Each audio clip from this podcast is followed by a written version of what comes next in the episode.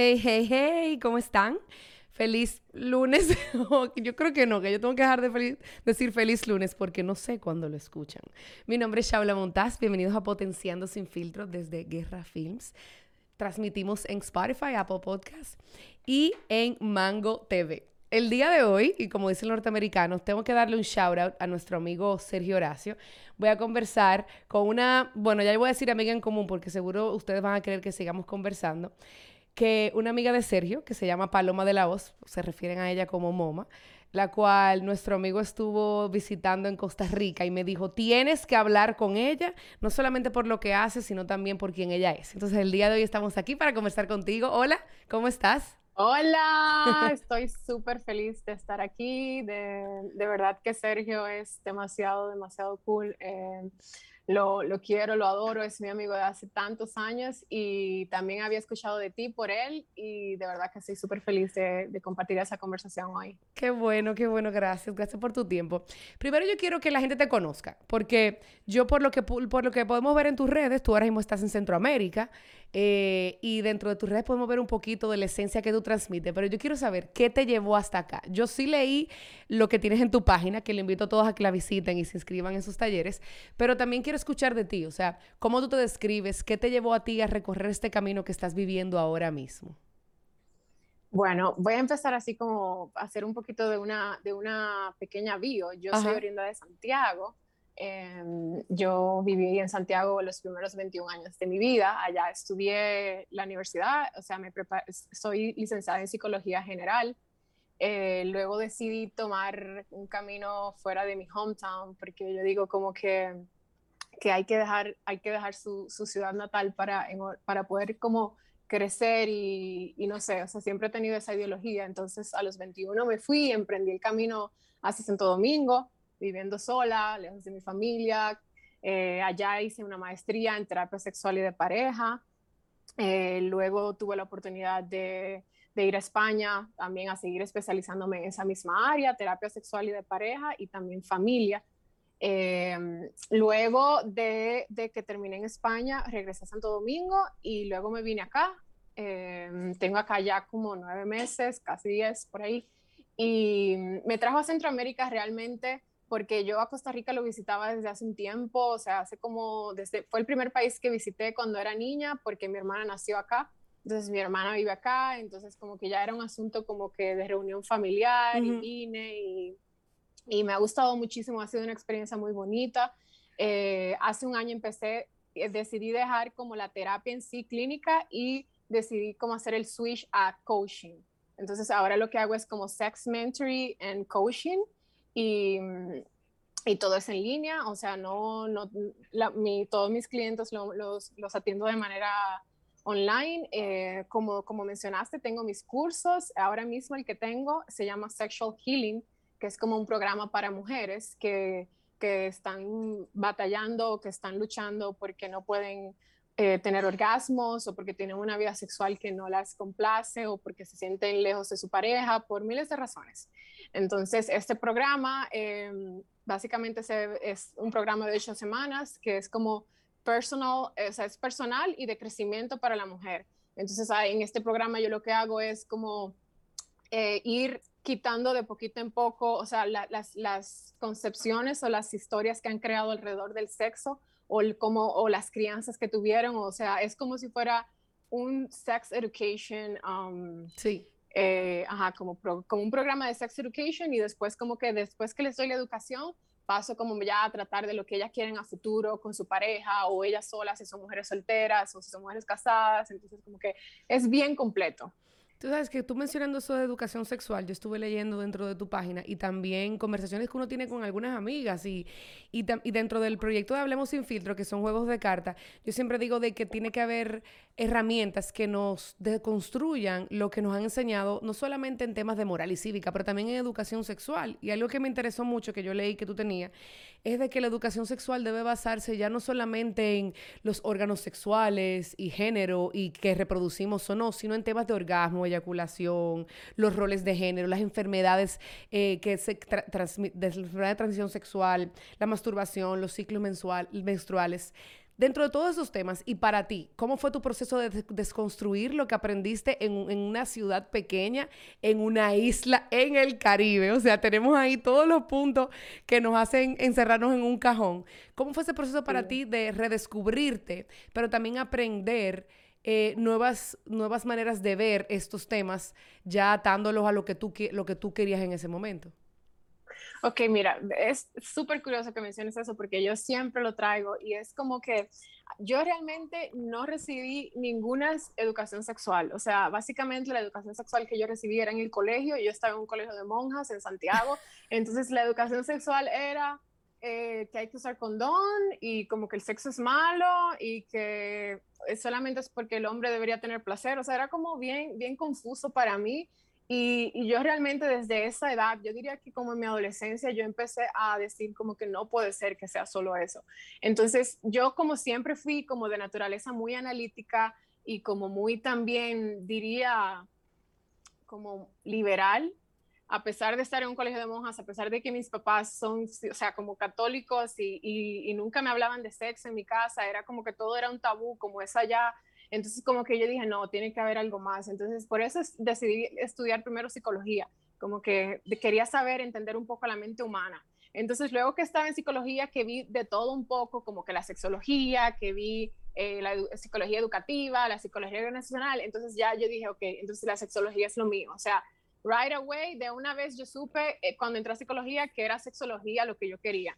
Entonces, luego, como que en ese descubrimiento, que yo misma también fui creciendo y yo misma también fui como empapándome y buscando yo información eh, de, de, la sexualidad humana, o sea, de las cosas que de verdad, esa educación sexual que no tuve, yo la busqué y yo la forjé, o sea, yo misma traté de tenerla, entonces lo hice mediante eso, es, esa maestría, lo hice mediante eh, libros, o sea, me acuerdo que leía muchos libros, acá todavía los tengo, que es como de que Orgasm Answer Guide o The Science Behind of, Orgasms. Cosa, yo siempre me, apasionaba mucho el orgasmo. Entonces, em, sí, o sea, básicamente yo cuando me mudé a la capital, yo me mudé porque realmente en Santiago no estaba sexología. No hay, o sea, ni siquiera hay muchas, muchas maestrías de psicología eh, disponibles allá. Entonces, cuando me mudé, yo encontré el Instituto de Sexualidad en la capital, que, está dentro de la UAS. Entonces, el programa era dos, tres años entonces yo hacía dos años en Santo Domingo y, el último, que fue como un verano, como un semestre en, Madrid, en, la Universidad Complutense. Entonces ahí yo diría que fue como que yo totalmente me forjé en sexología, o sea, yo vi pacientes, entonces casualmente cuando empecé a ver pacientes allá en el Instituto de Sexualidad, el, problema, el problema más grande que yo veía era la anorgasmia, o sea, esa era la consulta más o sea, es, por eso era que más iban a consultar a las mujeres, como anorgasmia, porque no sabían que era un orgasmo, porque no sabían, había mujeres de 40 años que decían, no sé si, si he tenido un orgasmo, no sé si he experimentado eso. O sea, habían jóvenes que, es mucha desinformación, es mucha falta, eh, hay mucha ignorancia en cuanto al tema. O sea, como así como mencionas, todo el mundo piensa que la educación sexual es básicamente cuídate, no, no tengas sexo, protégete, estas son las enfermedades, esta es la menstruación y como que realmente nadie le enseña a nadie qué es un orgasmo, cómo tener placer, cómo tener comunicación con tu pareja, o sea, todas esas cosas faltan y realmente es súper triste porque son las cosas esenciales que hacen que incluso una relación o un matrimonio, como quieras llamarlo, funcione. No es lo que te enseñan, es todo, todo lo otro que están obviando en el sistema educativo. ¿Y, cómo fue para, para, tu familia? Me imagino, o sea, esa transición, familia y amigos, ver que estabas entrando en este mundo. Y no lo pregunto por la curiosidad o el morbo de, ver qué te dijeron, sino porque de alguna manera u otra tú despertaste en tus amigos, en tu familia, ese interés de que, bueno, quizás yo tampoco he estudiado sobre eso. O sea, alguien en algún momento se te acercó y te dijo, mira, por el hecho de tú abrirte y, explorar estos temas de una manera pública y querer ayudar a los demás como profesión, a mí me ha interesado conocer un poquito más. ¿Cómo fue? ¿Alguien se te acercó? ¿Cómo, cuál, cuál ha sido una historia que tú recuerdes de alguien que te haya dicho, por ti descubrí esto? Eh, bueno, realmente en, mis primeros años yo veía más los resultados en pacientes directos que yo atendí en la maestría, como en mis consultas. Esos eran los como que de verdad yo veía una transformación como que, por ejemplo, eh, una anécdota que es muy, muy, que yo te podría decir como que es la que más me recuerdo, es como que cuando yo, entré, yo me inscribí en la maestría, yo no le dije a nadie, o sea, yo, yo me sentía como que, ok, no sé cómo mi papá lo va a tomar, mi mamá lo va a tomar, era súper raro para mí, entonces como que yo incluso estaba trabajando y yo misma me estaba costeando la maestría, entonces como que yo no sentía el deber de decirle a nadie, entonces como que yo decía, bueno, em, con el tiempo voy a ver si con un semestre que ya yo tenga en la maestría, yo se los digo, y así mismo fue. Yo tuve un semestre, como me acuerdo que fue de agosto a diciembre, y en diciembre fue que yo se lo dije a todo el mundo, porque yo estaba sola en la capital. No era como que la gente, o sea, yo trabajaba, estaba en la maestría, entonces como que no era que la gente o mi papá sabían todo lo que yo hacía. Entonces como que después en diciembre que yo tuve un semestre y dije, ok, esto es lo mío, yo me senté y le dije, miren, eh, yo estoy haciendo una maestría en sexualidad humana y terapia de pareja, y como que mi papá y mi mamá se quedaron como, oh, interesante. Y, les expliqué mi motivación y les dije como sí, básicamente yo siento que, que, la educación sexual en el sistema educativo es muy pobre y yo siento que eso es lo que me gusta, es la parte de psicología que me gusta y como yo tuve tanta seguridad al decirlo, que ellos solamente quedaron como que orgullosos y, y aceptaron y dijeron como que wow, qué bien, eh, o sea, qué bueno que encontraste algo que te apasione y te guste. Qué bueno, entonces que y dentro de esa pasión ¿Cuáles han sido tus experiencias con esas mujeres que, que, tú le estás enseñando a vivir apasionadamente su sexualidad? Porque nosotras las mujeres, específicamente en Latinoamérica, eh, y no sé si tú trabajas mucho mujeres de otros países, Occidente, Europa o África, pero en Latinoamérica, nosotras entre las mujeres podemos cuestionar algunas cosas, pero no necesariamente hablamos abiertamente sobre, la, sobre nuestra sexualidad y la sexualidad en general. Yo recuerdo una experiencia, una de, los, de las preguntas del juego de Hablemos sin filtro es, ¿cuál es el lugar más extraño donde has masturbado? Y esa es la pregunta que yo siempre pongo de ejemplo para explicar cómo es el juego, porque es como mi filtro. Tú ves la cara de las personas como que masturbación. Y tú escuchas mujeres que dicen, bueno, nunca he masturbado porque no me gusta, otras nunca se han masturbado simplemente porque no saben cómo. Y ya llega una cierta edad que tú no juzgas, tú simplemente preguntas, bueno, ¿cómo, no? ¿Has leído? ¿Con tu pareja han experimentado? Y me he topado con mujeres que le, le da pena como decimos, le da pena conversar sobre estos temas. desde tu perspectiva, ¿por qué? ¿Por qué, ah, ¿Por qué tú entiendes psicológicamente que es un tema tabú? ¿Qué pasa dentro de nosotros que nos da pena hablar de sexualidad si es algo tan normal como respirar? O sea, ¿qué pasa? ¿Cuál es la razón de ser de que estos temas todavía son tabú para, para comentarlos y hablarlos? Mm, básicamente, hablando de la masturbación, es súper interesante porque, o sea, hay muchos estudios que dicen que la, la mujer eh, experimenta su primer orgasmo entre la edad de 8 y 12 años. Entonces, generalmente, bueno, yo me voy a, o sea, voy a tomarme como ejemplo. Eh, ellas no, o sea, uno no sabe que uno está masturbándose, pero, eh, por ejemplo, hay, hay niñas que me llegan y me dicen, me llegaban mamás y me decían, mira, eh, mi niña se está apretando las piernas y como que veo como que se queda apretada, como que como apretándose, ajá, esa, esa es la primera, esa es el primer, la primera forma de masturbación y orgasmo que experimentan las niñas. Entonces, lo que, lo que hace que sea tabú es como que como no se habla de sexo en las escuelas, en los colegios, como no se habla de sexo en la casa, porque yo podría decirte así solamente sin decirte que ah, estadísticamente este estudio, te puedo decir que en la mayoría de las casas dominicanas y de Latinoamérica no se, no se sientan los padres a hablarle de sexo a nadie. Entonces el hecho de que no se hable hace que todo sea tabú y que la gente asocie el sexo y el placer con algo malo. Entonces por eso, por eso, o sea, como que es tan importante cuando yo veo educadores sexuales como que están tratando de romper el tabú y, luchando para que se dé una educación sexual.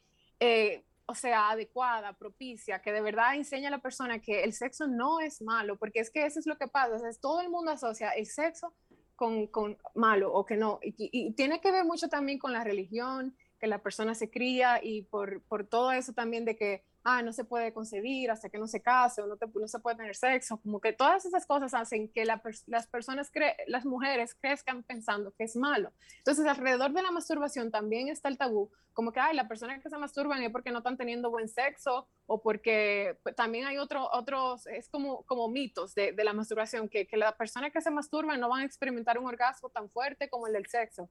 O las personas que se masturban es porque están insatisfechas con el sexo con su pareja, cuando en realidad es todo lo contrario. O sea, una persona, lo, lo, lo saludable y lo natural es que tú tengas solo sex y partner sex.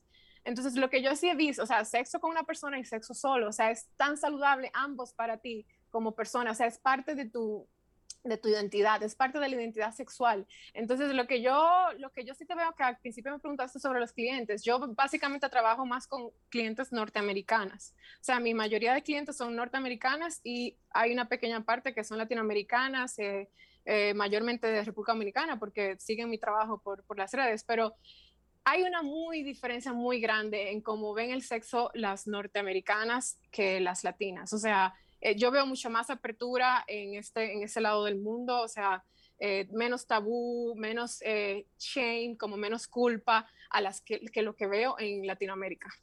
Sí, y una de las cosas que tú escribes y, y, publicas en tus redes es que tú ayudas a las mujeres, o bueno, las mujeres no, tú ayudas a las personas que se acercan a ti a conectar con su sexualidad, despertar su curiosidad y transformar esa vida sexual.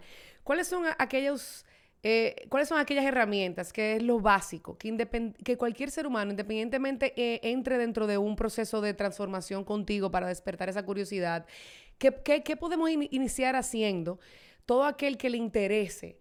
despertar su sexualidad para conocerse mejor. ¿Cuáles son aquellas cosas que tú has visto que no necesariamente nos enseñan o, nos, o nos impulsan para conocernos, pero que debiéramos estar haciendo? ¿Solos o acompañados? Ajá, solo los acompañados. Básicamente, mira, el, el, primer ejercicio que yo siempre le doy a mis clientes y que les recomiendo también a incluso a mis amigas o a alguien que se me acerque personalmente es explorar. Tienes que explorar tu cuerpo. Te, hay un ejercicio que es, que es, o sea, ya hablando técnicamente, como que la mujer abre las piernas frente a un espejo y se explora su vagina, o sea, explora su anatomía, porque es que hay tanta mis, misconception, o sea, no, o sea, hay tanta como desinformación que realmente no se tocan porque ni siquiera saben lo que tienen allá abajo. O sea, yo he tenido pacientes, sobre todo las latinas, y, eh, o sea, y, no, y, de nuevo, es solo cosas que yo veo en mi, en mi práctica, no es como que, ¿entiendes? Como que yo estoy hablando ya con lo que yo veo, ajá, como no es como un juicio ni nada, sino como mm, hay mujeres que les cuesta sentarse frente a un espejo, a verse la vagina, a verse, a tocarse. Entonces, por eso, por eso tienen problemas de orgasmo, por eso no se, o sea, por eso no se masturban, porque ni siquiera la aceptan como parte de ella. Entonces, esto, yo primero que diría que una persona que quiere eh, tener un despertar sexual y educarse es explorar su anatomía, leer sobre ella, sobre todos los órganos reproductivos, o sea, todos los órganos femeninos o si es un hombre masculino, es como saber qué es lo que tiene. Eh, eh, tocarse em, y escribir si tiene una relación compleja con el sexo o, siente que tiene algo, algún problema, escribirse una carta como una carta a la vagina, por ejemplo, y decir como si fuera una relación de amor, como mi vagina y yo empezamos y, eso, eso hace que la persona vaya como reconociendo, aceptando y y viendo como sus partes como parte de ella, valga la redundancia. Y que de qué manera, de qué otras maneras también se puede conectar con el cuerpo. Yo eh, leo mucho Esther Perel, no sé si tú la conoces, esta, ella es una psicóloga, bueno, está en Norteamérica, pero no es norteamericana, y ella habla mucho de, de la intimidad, de cómo tenemos una malconcepción sobre la intimidad. Incluso un día yo conversaba con un amigo, él me decía, no, que tuve intimidad con esta chica, y yo, ¿tú tuviste intimidad o tú tuviste un encuentro sexual? Es muy diferente. O sea, tener, tener intimidad abarca muchas otras cosas que a veces ni siquiera tiene que ver con el acto en sí de penetración o el acto sexual. O sea, tener intimidad abarca también tu ponerte vulnerable ante ese momento íntimo. Entonces, desde tu perspectiva y a través de lo que tú sabes, ¿cuáles son, cuál es, la cuál es para ti la diferencia entre intimidad y sexo, pero también las mujeres latinoamericanas, ¿cómo podemos reconocer cuando, hemos, cuando estamos teniendo intimidad con alguien y de esa manera podemos tener quizás una mejor relación sexual? ¿Tú ves una, una, una relación con eso? Sí, sí, ahí definitivamente hay una conexión, porque como dices, hay una diferencia entre tener intimidad y un encuentro. O sea, con, intimidad se tiene con una persona que la mujer confía. Un encuentro tal vez lo puede tener y no confiar en esa persona. Entonces, intimidad ya es cuando, por ejemplo, yo diría que hay un tal vez un lazo como que los conecte o una confianza o, un, o quizás un interés de conocer, seguir conociendo a esa persona. Entonces, eh, básicamente cuando hay intimidad es cuando ya la mujer se siente en su espacio de poder incluso tener orgasmos, porque tú puedes, o sea, pasa mucho que tienes encuentros sexuales y ni siquiera llegas al orgasmo, pero es porque no hay confianza y no hay intimidad, o sea, no hay un lazo con esa persona. Entonces eso para las mujeres es diferente a los hombres, o sea, eso de, o sea, nosotras tomamos, requerimos confianza, tiempo y, y como conexión para poder lograr intimidad, a diferencia de los hombres que pueden tener una eyaculación y llegar al clímax sin solamente un encuentro sexual. ¿Por qué existe la, diferencia? ¿O cómo tú ayudarías a mujeres que solamente tienen orgasmos vía penetración y otras vía masturbación? O sea, yo he leído y también son conversaciones en la mesa con amigas que es como, bueno, no. O sea, yo eh, he aprendido a conocer mi cuerpo, pero yo solamente puedo tener orgasmo con penetración, otras solamente con masturbación. algo es malo, bueno, nada es malo, pero ¿qué es preferible? ¿Cómo la mujer puede llegar a tener ambos? ¿Qué pasa en el cuerpo o en la mente que no te permite tener uno u otro? Bueno, realmente existen 24 tipos diferentes de orgasmo. Eh, o sea, que 24. sí, 24. Eh, los más comunes son como orgasmo cervical, orgasmo vaginal y orgasmo clitoral. Entonces, realmente eh, estaba leyendo los otros días las últimas estadísticas de, de cuáles mujeres logran, o sea, el 80% de las mujeres logra un orgasmo solo con estimulación y penetración al mismo tiempo, o sea, el 80%. Eso quiere decir que solo un 20 puede lograr el orgasmo con penetración sin estimulación clitoral. Entonces, o sea, eso es, eso es algo que la gente siempre tiene que tener en cuenta, porque me dicen a veces, ah, no, que no puedo lograr el orgasmo, pero yo tengo que averiguar cuál es la estimulación que está recibiendo, o sea, cuál solamente penetración. No, entonces no, porque la mayoría de mujeres no lo logra solo con penetración, tiene que tener la estimulación clitoral. Y existe algo, existe algún bloqueo mental que, que, no permita que las mujeres puedan disfrutar y llegar, y llegar al, orgasmo de una manera u otra. O porque, me explico, cuando uno ve las películas, cuando uno lee, cuando uno conversa entre sus amigas, aquellos que tienen la, la bendición de tener grupos abiertos y que, que se permiten conversar sobre estos temas para aprender, eh, solamente el orgasmo clitoral, es el que es el más común, pero también siempre está esta conversación entre mujeres y en despedidas de que cuando hay un bloqueo mental no se puede ni uno ni otro, a diferencia del hombre. Pero ¿qué herramientas puede utilizar la mujer en, en el acto para poder tener este tipo de orgasmos y no sentirse tampoco como fracasada? Porque para la mujer latinoamericana, si tú no logras satisfacer o si tú no logras llegar al clímax, te sientes que, que, no funcionó y no, y no se trata de eso. Desde tu perspectiva, a través de tu experiencia, ¿qué tú recomiendas y qué tú opinas de, de, ese, de esa percepción de que si no lo logré, no fui buena? Mira, sí, definitivamente existen bloqueos mentales en el sexo y, y, la, y la, raíz de todo eso es la educación sexual y, y, las historias que han creado alrededor del sexo. Entonces, estos bloqueos mentales son los que hacen que la mujer desarrolle un tipo de anorgasmia. Entonces, eh, realmente, o sea, lo que está pasando, lo que yo veo, el, el, fenómeno más común es cómo las mujeres aprenden o solamente prefieren fingir el orgasmo a tenerlo. Pero fingir es, tan difícil. Bueno, eh, yo creo que la mayoría se lo encuentra fácil, más fácil incluso que tener un orgasmo. O sea, yo, yo veo mujeres que me dicen como que yo toda tengo dos años con mi novio y nunca he tenido un orgasmo. Y yo, ok, pero ¿qué pasa? Él no te lo habla, te, te dice como algo. Y me dice, no, siempre lo fijo.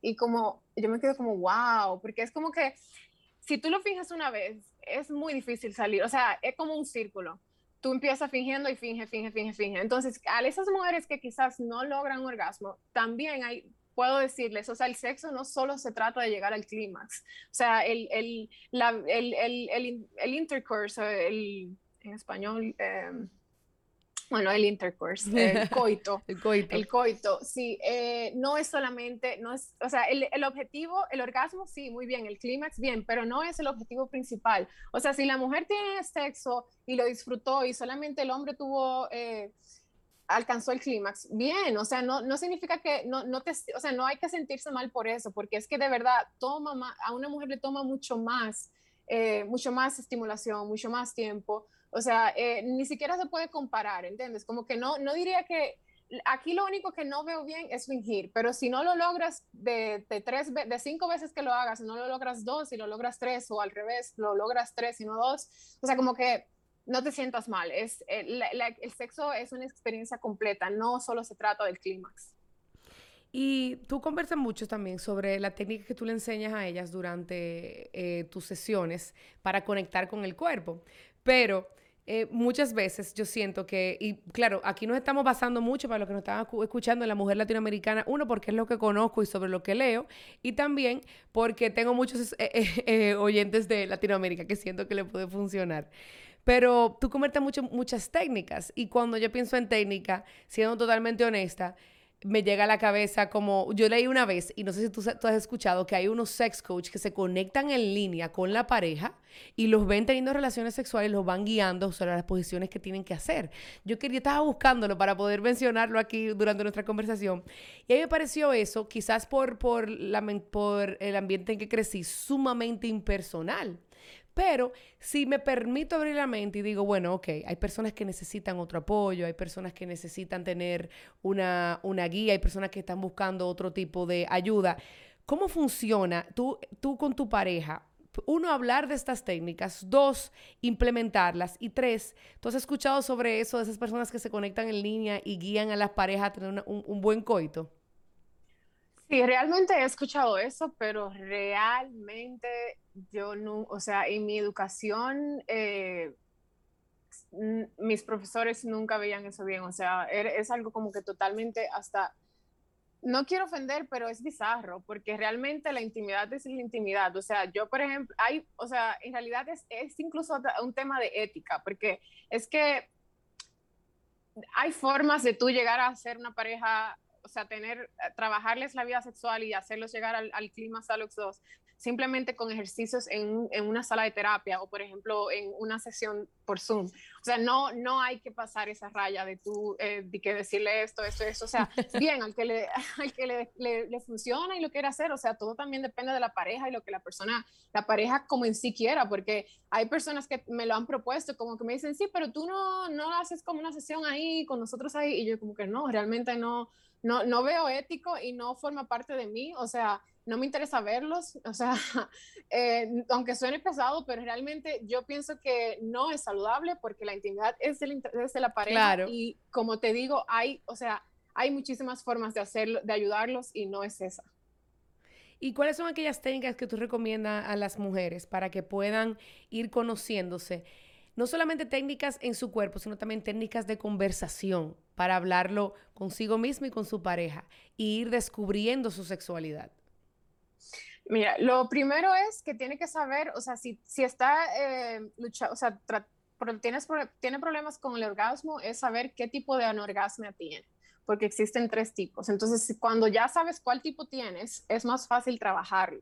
Entonces, a cuanto a, a comunicación, eh, yo, o sea, es lo que yo más recomiendo, la comunicación entre pareja, como decir, sentarse un día y hay un ejercicio que es como poner una lista. Me gusta cuando me haces esto, o no me gusta cuando haces esto y simplemente hablarlo, aunque suene tan difícil de hacer, es lo más, o sea, es lo que más trae beneficios cuando la pareja se sienta y dice lo que le gusta, lo que no le gusta, cuáles son sus expectativas, cuáles son sus miedos, cuáles son sus, sus intenciones eh, en cuanto al sexo, o sea, cuando hablan todo eso, yo pienso que las cosas fluyen mucho más fácil y, y o sea, como si me preguntas ya técnicamente de ejercicios, ese es uno.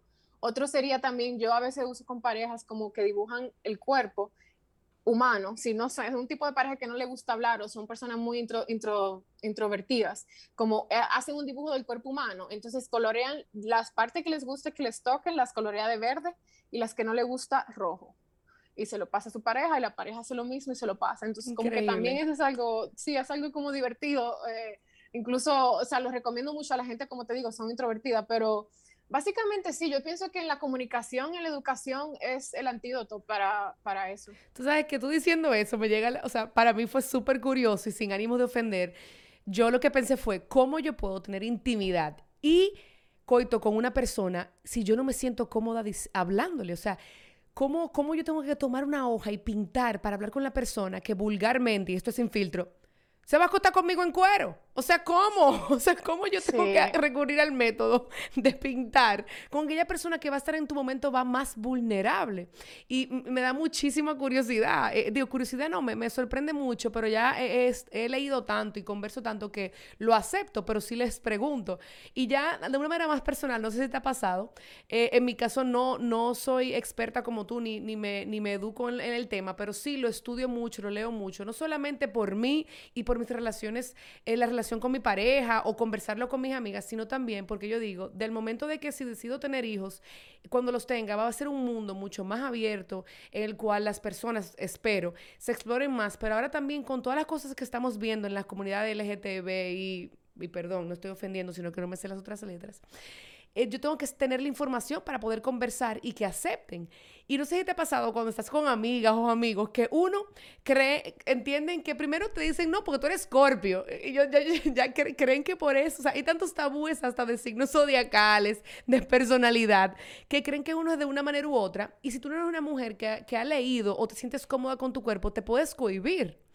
Porque tengo amigas que me dicen, es que yo no puedo jugar el juego y hablar de cómo fue mi primera vez o en qué lugares me llegan pensamientos sexuales con él ahí delante y qué él va a pensar de mí. Y yo como que lo he pensado de ti, que igual que él tú te excitas, que igual que él tú tienes deseos y que igual que él tú estás viva.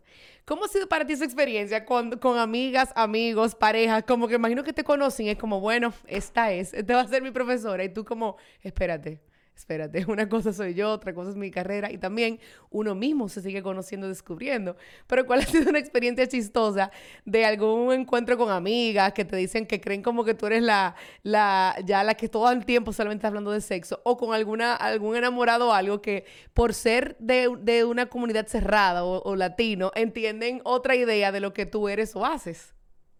Sí, sí, total. Yo en verdad he tenido varias, o sea, te podría, podría tener un, libro contigo solo de eso, sí, como de contarte las cosas con las que la gente de verdad como a veces me make an approach, como que es súper, es súper loco, pero eh, yo he tenido, o sea, hay amigas que de verdad, bueno, básicamente yo no sé si es por mi, por mi libertad y como yo pienso que, que soy tan open mind, como que ellas se sienten en mucha confianza, mis amigas, de decirme todo, pero sí, eh, sí noto como que eso mismo que dices, como que muchas dicen como que, ay, me da miedo decirle que me gusta esto porque va a pensar que soy una puta o porque soy esto, lo otro, y es todo se origina, ahí yo todo lo origino, o sea, pienso que el, el origen y la, y la, raíz es el machismo, el patriarcado, o sea, el hecho de que como que el hombre no puede ver que la mujer eh, está teniendo placer o como que le guste algo porque es como que la hace tal vez cambiar su percepción. Yo pienso que es que la mujer piensa o sea, la mujer latina piensa que, que al, abrirse y al comunicarse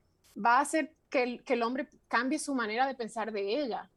Entonces, al mismo tiempo, eh, lo que están haciendo también es formando parte del machismo, porque, o sea, eh, vuelvo y repito, todos somos merecedores de placer, todos, todos tenemos algo que nos gusta, no nos gusta en la cama, o sea, el hecho que tú lo hables abiertamente y tú y tú digas y comuniques tus necesidades y, y, lo que te gusta y lo que no, no te hace ser una puta o algo. O sea, es como palabras, simplemente un humano.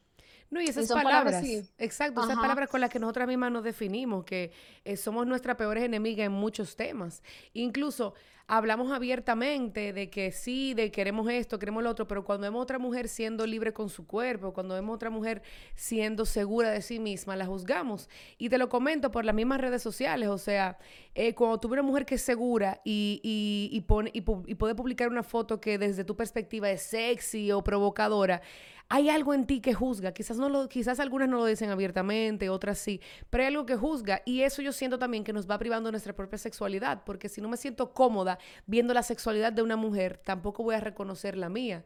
Y yo siento que eso se siente. Y lo que tú dices del machismo es sumamente real.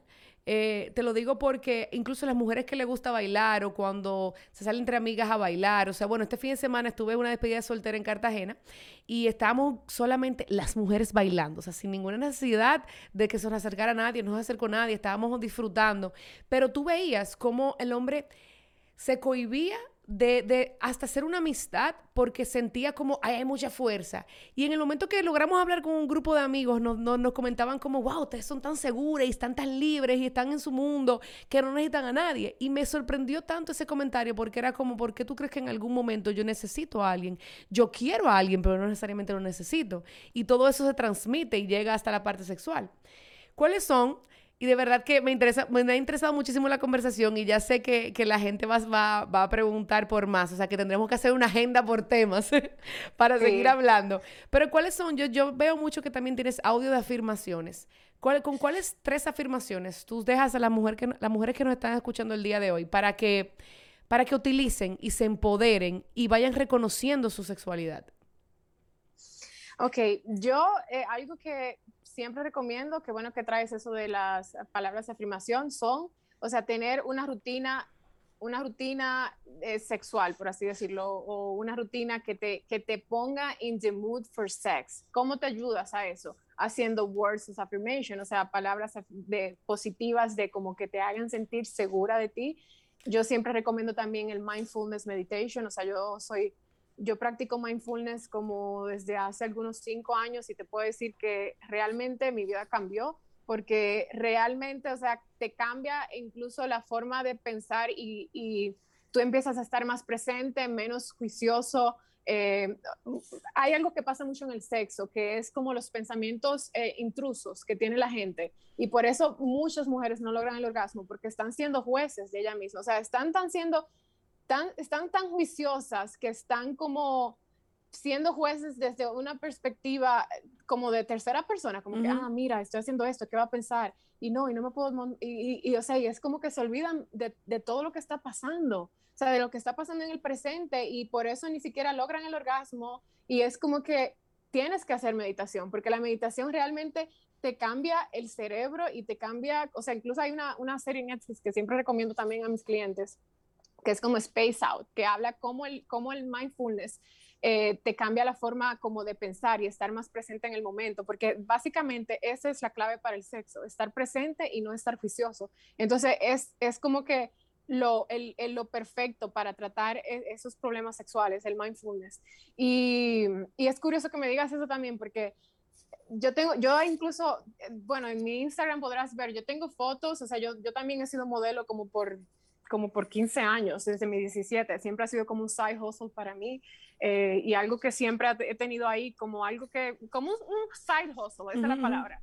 Y, o sea, yo he involucrado mi, mi conocimiento como sexual y mi mentoría sexual a la gente con mi modelaje. Entonces, por ejemplo, yo tengo, yo tengo fotos ahí que son en lingerie, eh, o sea, ropa interior o, o, muy sexy en traje de baño. Y yo sé que muchas mujeres, o sea, es increíble que a veces posteo una foto que es sexy y la cantidad de unfalos de mujeres que tengo y la cantidad de falos de hombres. ¡Wow! ¿En serio?